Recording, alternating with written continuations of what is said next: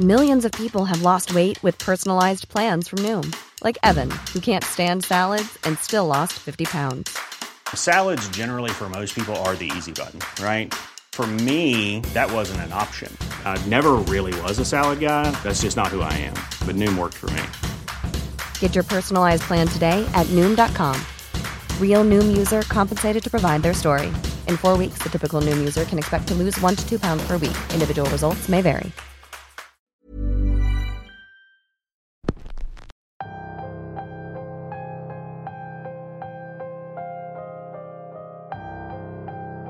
Bienvenidos una semana más a Radio Macabra, su programa favorito de la noche.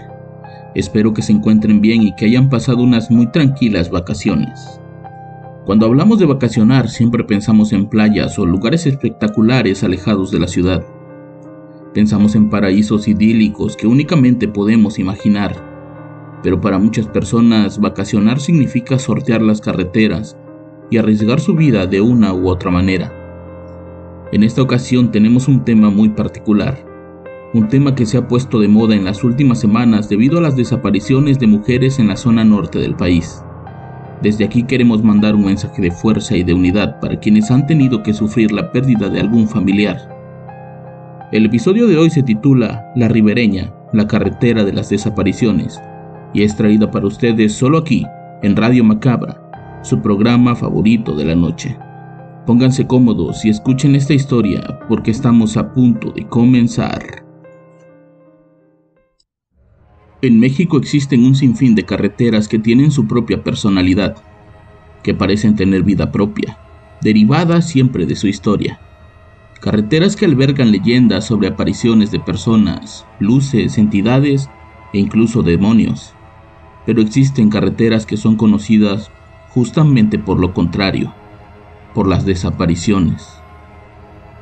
El tramo carretero que va de Reynosa a Nuevo Laredo en el estado de Tamaulipas, en México, es hoy uno de los lugares que más ha atraído la atención del gobierno.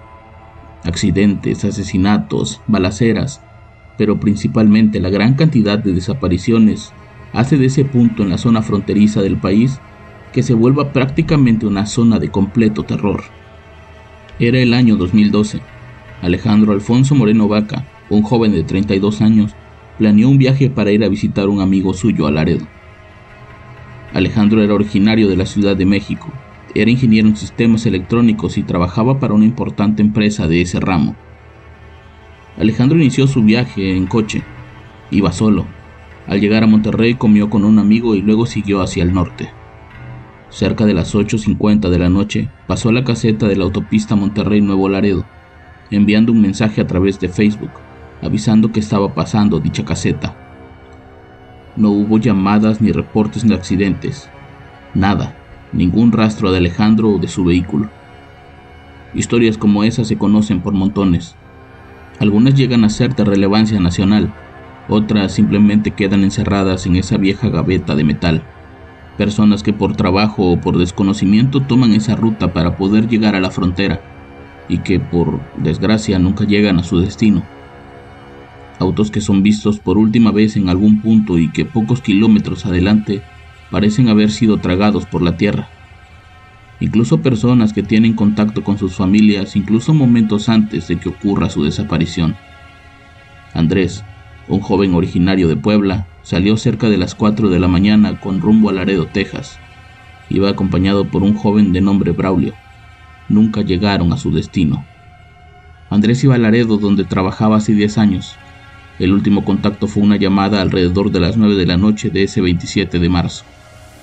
Lo único que me dijo, Madre, estoy llegando, estoy a dos horas de Nuevo Laredo, pero me acaba de agarrar un retén. Tiene como 15 minutos que me agarró el retén y me piden identificarme. Me identifico con la licencia americana, me dijo. ¿No traes más? le pregunté. No, no tengo más, es mi única identificación. Esa fue la última comunicación que tuvo Andrés con su madre. Andrés le cuenta a su madre que al no tener la identificación del país, deciden darles la licencia de Braulio, misma que estaba vencida. Nos pidieron 200 de multa por traer la licencia vencida, se los dimos y nos acaban de dejar ir, dijo Braulio en una de sus últimas palabras. Después de darle los 200 pesos de su dinero, Andrés y Braulio, quien manejaba, Siguieron su camino por la carretera con rumbo a la frontera. Apenas habían avanzado unos kilómetros desde el encuentro con el retén, cuando por la bocina del teléfono, la madre de Andrés escucha a su hijo gritar desesperado. Dale, Braulio, dale. La mujer grita desesperada intentando que su hijo le responda, pero únicamente vuelve a escuchar. Acelera, Braulio, acelera. La llamada se cortó y la mujer nunca más volvió a escuchar la voz de su hijo. Hasta el día de hoy lo siguen buscando. Historias así se repiten día con día, casi todas relacionadas con secuestros o levantones, siempre ante la falta de pruebas y las pocas ganas de ser aclaradas dichas desapariciones. Para este episodio nos decidimos hablar con un conocido que vive en la ciudad de Nuevo Laredo, alguien que lleva más de 20 años viviendo en esa ciudad y que por una u otra razón ha tenido que tomar esa vía en algún momento de su vida. Los siguientes son algunas experiencias vividas por José en el tramo que lleva a Reynosa, a una última historia ocurrida con un ex compañero de trabajo en el tramo de Monterrey. Llegué a vivir a Nuevo Laredo en el año 2000. Mi idea era cruzarme a los Estados Unidos, pero conocí a mi mujer aquí y con el tiempo se me hizo más cómodo cruzar a diario para ir a trabajar. Ya desde aquellos años se comenzaba a hablar sobre cuestiones relacionadas con la violencia, principalmente con las bandas del crimen organizado que por años han azotado el estado de Tamaulipas. La primera vez que viajé por carretera a la ciudad de Reynosa, lo hice en autobús. El trayecto parecía tranquilo, pero en el interior del autobús se sentía esa sensación de miedo, de tensión, como si estuviéramos en un velorio. Recuerdo haber ido observando la carretera por una de las ventanas cuando vi una camioneta grande rebasarnos. En su interior iban varias personas. Solo pude verles las piernas. Esa camioneta iba acompañada de otra que se mantuvo a un costado. De pronto el camión se detuvo. Después de varios gritos, cuatro hombres armados subieron al autobús. Recorrieron todo el interior, gritando que los miráramos a los ojos. Era como si estuvieran buscando a alguien. Repito, era la primera vez que yo viajaba hacia allá y nunca me había tocado ser detenido a mitad del camino. Los hombres de pronto tomaron del brazo a dos mujeres y las sacaron empujones mientras las muchachas gritaban por ayuda. A pesar de que la mayoría de los que íbamos ahí éramos hombres, nadie hizo nada por ayudarlas, incluyéndome a mí.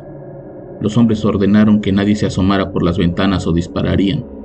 Recuerdo haber cerrado los ojos y ponerme a rezar, cuando escuchamos varias detonaciones de armas de fuego al aire y el rechinido de las llantas de aquellos vehículos. Nadie dijo una sola palabra hasta llegar a Reynosa. Mi sorpresa fue mayor cuando al llegar nadie parecía tener ganas de denunciar lo ocurrido. El conductor de la unidad únicamente dio aviso a la empresa para la que trabajaba y ellos se encargarían de dar un comunicado a la policía de caminos. De esas pobres chicas nunca más supimos nada. En otra ocasión, ya con un trabajo estable y con mi esposa conmigo, hicimos un viaje con rumbo a Matamoros. Por cuestiones que estaban fuera de mi poder, terminamos pasando casi de noche por la ciudad de Miguel Alemán Decidimos seguir para llegar lo más cerca posible a Reynosa y quedarnos ahí a dormir. No queríamos andar de noche por esa carretera, pues sabíamos lo que pasaba. Cuando de pronto, en un tramo entre Miguel Alemán y el poblado Los Ángeles, vimos a una mujer caminando con la ropa completamente quemada. Ella parecía estar completamente sucia y fuera de sí, pues caminaba descalza con la mirada puesta en el asfalto. Mi mujer y yo nos quedamos viendo el uno al otro, y antes de que yo pudiera detenerme, ella me dijo, síguete de frente y no mires por el retrovisor. Únicamente pude ver un par de luces detrás nuestro que se detuvieron a la altura de donde caminaba aquella mujer. Al llegar a Ciudad Camargo nos detuvimos en una gasolinera. Ahí nos atendió un hombre que parecía estar muy asustado. No sigan por la carretera. Hace menos de una hora pasó algo fuerte. Han pasado varias camionetas buscando a alguien. Dicen que a 5 kilómetros hay varios vehículos incendiados y nos preguntaron por una mujer muy parecida a su esposa. Fueron las palabras del trabajador de la gasolinera. Aquello nos asustó mucho y decidimos quedarnos ahí para pasar la noche. Ninguno de los dos durmió.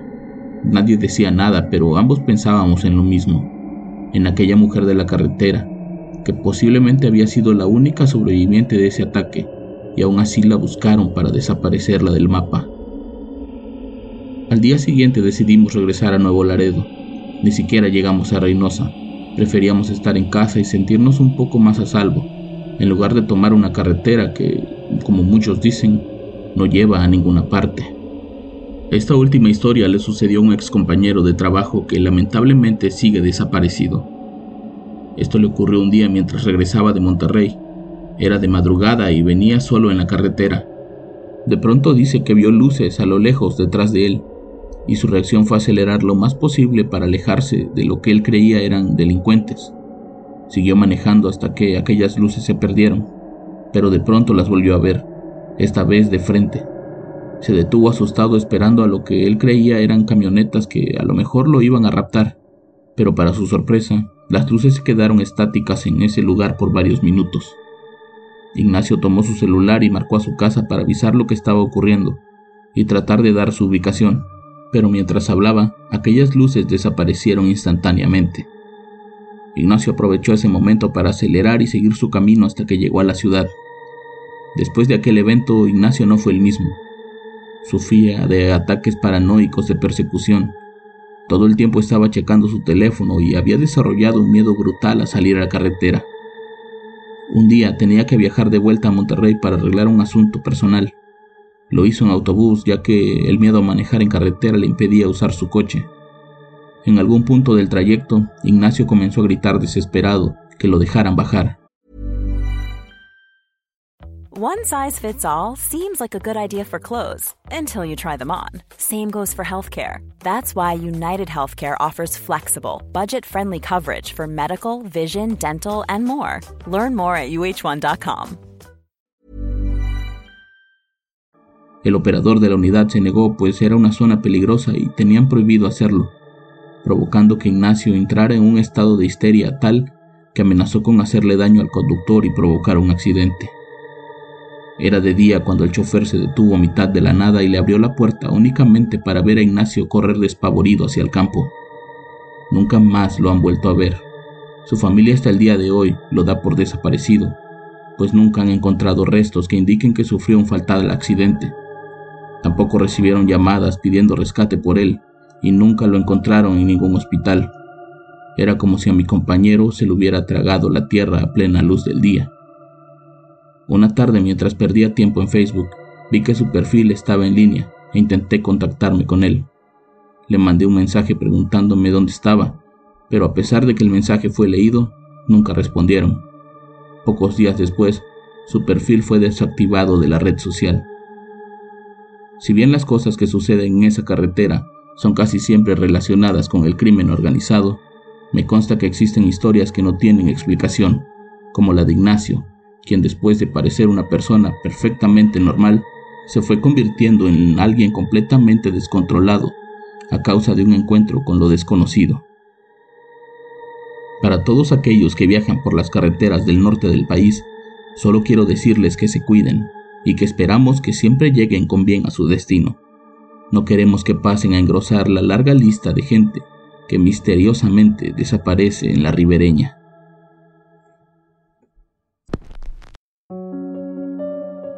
Espero que después de escuchar estas historias tengan más cuidado a la hora de salir a carretera, porque hoy es la ribereña, mañana puede ser otro lugar. Yo los espero la próxima semana con más historias y con más Radio Macabra éxitos que te matarán de miedo. Buenas noches.